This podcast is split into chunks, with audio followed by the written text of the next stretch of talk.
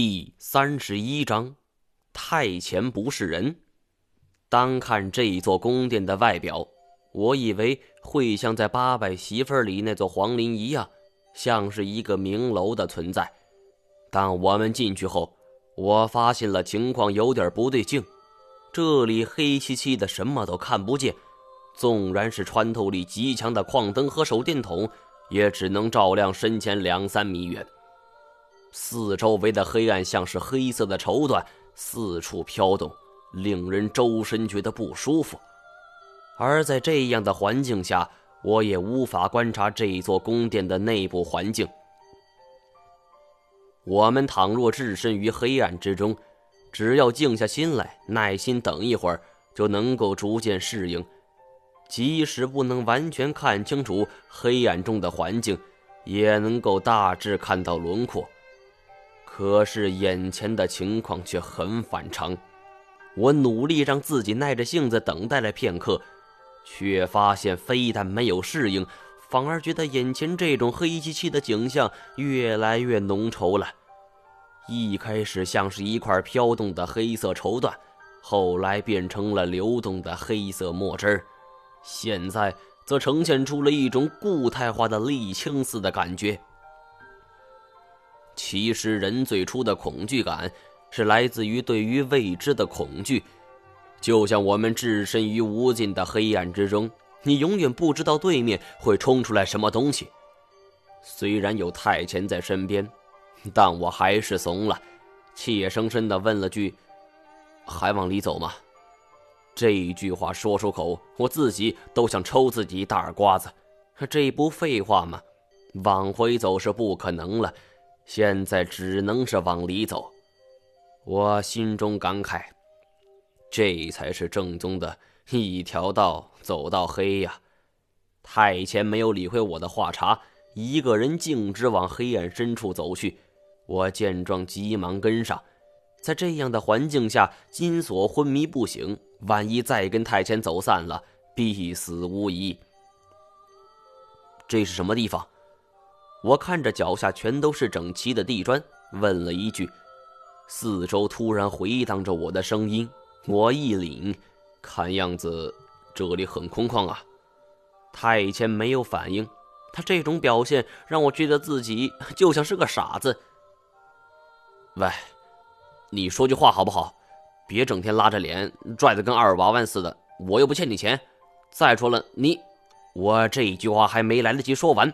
忽然，一股巨大的力量将我往一边拉去，我什么反应都来不及做出，整个人就侧着飞了出去，好像是有一只无形的大手将你拼命地拽过去，力量极大，大到你无法反抗。在我飞出去的同时，我注意到眼前一花，太前也受到这股奇怪力量的冲击，横着飞出。我们的速度非常快。几乎就是一瞬间，我整个人就被拍在墙上，啪的一声，背部紧贴墙壁。因为有背包格挡的缘故，我的后背由于惯性不由得向后弯曲，脊椎都响了。他大爷的，也不知道是不是骨折了。这一道冲击的力量非常大，就连原本被我背在背上的金锁也被甩了出去。撞在墙上，忍不住轻哼了一声。没事吧？黑暗中，太监问了一句。嗯，不过我怎么感觉现在像是悬在了半空？事实确实是这样，我的背包仿佛被一只大手拉住了，而我的脚下没有着地，的确是悬空的。我尝试着慢慢移动两只脚。而除了我身后的这堵墙，前左右三面并没有任何落脚的地方，包括我的正下方。我终于弄清楚了目前的环境，我被人挂在墙上了，这不搞笑吗？想象一下，我们三个人背着背包被悬挂在了一堵墙上，上不着天，下不着地，跟吊炉烤鸭似的，这画面也太尴尬了。自己不敢轻易尝试移动，黑暗之中，谁也不知道这面墙有多高，而万一预判不准，骨断惊蛇是小意思，闹不好就得与世长辞了。得想一个完全的法子才行。这时候，我感觉自己的手电筒忽然被一股巨大的吸力吸引，而然后就死死贴在墙上，光源消失。虽然周围一下子陷入了黑暗，但我却豁然开朗。磁铁，没错这一次我们行动，背包里有不少钢铁制品，常规的装备例如武器、帐篷、撑杆、指北针、手表、手电筒，哪样都摆脱不了被磁铁戏弄的结局。我正在想着对策，耳边传来了声响，我侧耳倾听。是从我左手边传来的，我问道：“太前，是你吗？”那边没有回应，我只听到了叮叮叮的声音，像是用什么铁器在这一面磁铁墙上打磨。这小子要干什么？我原本以为他会想出一些聪明的法子，比如依他的身手，完全可以脱掉背包下去探路。而只要告诉我现有高度，我完全可以有个思想准备，也不至于贸然行动。现在可倒好，听这动静，太前是一个人在这墙上做标记，这能有什么用？难不成是留遗言吗？写着我们三个是被磁铁吸上来的。诸位千万不要以为我们是故意亮骚，我们都是正直的孩子，不是万恶的盗墓贼。这能有用吗？不对呀！我脑海中一道白光闪过，这一面墙是磁铁墙，凡是铁器没有不中招的。太监是在用什么刻东西？难道是那对金银双短剑不是铁的？想了一下，这家伙身上有太多的神秘了。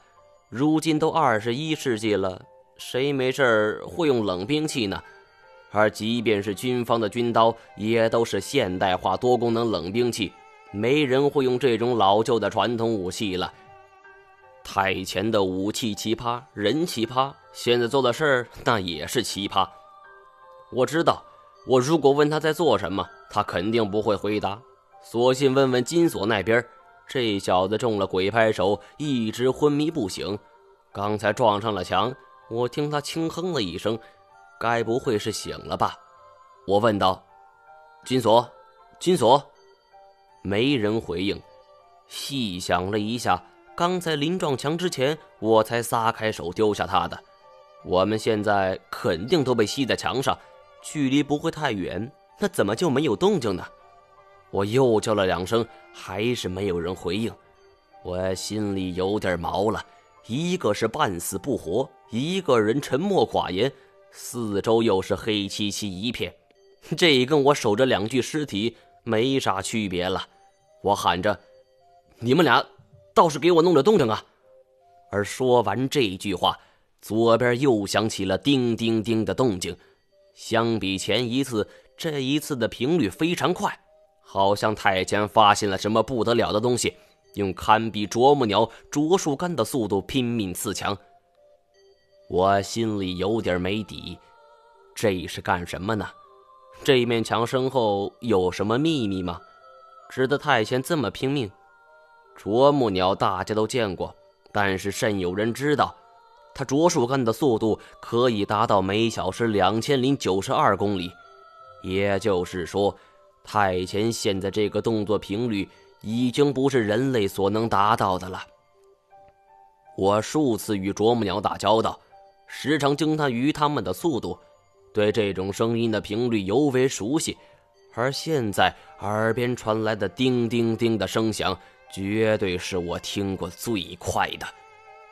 太前不是人，这是我脑海中浮现出的第一判断。一股凉气儿从我的脚底窜上来，顿时感觉周身发寒。妈的，太前不是人，我早就应该想到了。普通人怎么可能跟那么大的人面鸮相对抗呢？想到这儿，我的汗毛都要竖起来了。刚才还希望太监能够回应我一下，现在则是不敢做任何动作，就连呼吸都是极其轻微的，生怕一不小心就吸引了他的注意力。叮叮叮的声音频率渐渐慢了下来，就像是一台高速运转的机器忽然停了，四周围又陷入了一片沉寂之中，静得令人窒息。我的手悄悄放在了背包的腰带上，这里有一个暗扣，只要太前突然冲过来，我马上按动这个扣子，就会从背包上脱落。妈的，摔死还痛快点儿，落在不是人的太前手里，指不定怎么羞辱我呢。奇怪的声响停住不动了，这种感觉令我更害怕，仿佛像是一种对峙。暴风雨来临之前。都是风平浪静，而越是这样，我的心里就越觉得不安。我不明白太前为什么要这么做。如果他真想害我，没必要两次三番来救我。而往深了想，我越发认定事情没那么简单。我跟太前的交情不深，初次相识，大家也是临时搭的大锅饭。换做我的话，我不会为一个交情一般的人舍身犯险。尤其是太前为了救我，被人面鸮抓走，差点丢了性命。这样豁出命去救一个人，不是圣人，就是另有目的。我孤家寡人一个，没什么好利用的。想来想去也不明白，我有什么值得太前这么做？为了财？不说我们有多少钱，而单凭太前的身手，他想赚钱，那不跟玩似的。为了报仇，这更不可能了。虽然在道上混了这么多年，我得罪了一些人，但是这些磕磕绊绊都是免不了的。再者说，雇几个混混就能够解决的事情，实在没必要这么大张旗鼓的。为了情，我睡了太监老婆或者女友，这一点的可能性还是存在的。他奶奶的，不会真这么巧吧？我极力在脑海中冥思苦想，想想以前自己交往的几个女孩之中，谁最可能跟太前有关系。定，定，定，那种声音很缓慢，像是一个缓缓抬起、慢慢落下的过程，显得小心翼翼。我的心悬了起来。这种声音陡然变了，不再是“叮叮叮”，而是“刺啦刺啦”，像是太监在墙上磨着他的短剑。操，这不是要杀人的节奏吗？电视小说中长出这样的镜头，杀人前先磨刀。我定了定神，喊了句：“太，太前。”没有回应。我头皮发紧，平地上干起来，我肯定不是太前的对手。更不用说这种地方了，呲啦，那种声音拖拉的很长，一个垂直于墙壁的声音出现了大致轮廓，映入了我的眼帘。我有点诧异，这是怎么办到的？难道说太监是武林高手，可以垂直站在墙面之上？我这边还在诚惶诚恐，忽然感觉到头顶上有一阵呼吸。尽管很轻微，但我还是感觉到了，心中大惊之下，赶紧抬头，一个黑黝黝的人影，像是一只壁虎似的悬在我的头顶，一颗脑袋正虎视眈眈地盯着我。这种景象怎能让人不害怕？我陡然一个机灵，张嘴就要喊出声，而那黑影见机得快，一只大手就迅速捂住了我的嘴。在我耳边轻声说：“别叫！”我一领，此人正是太前。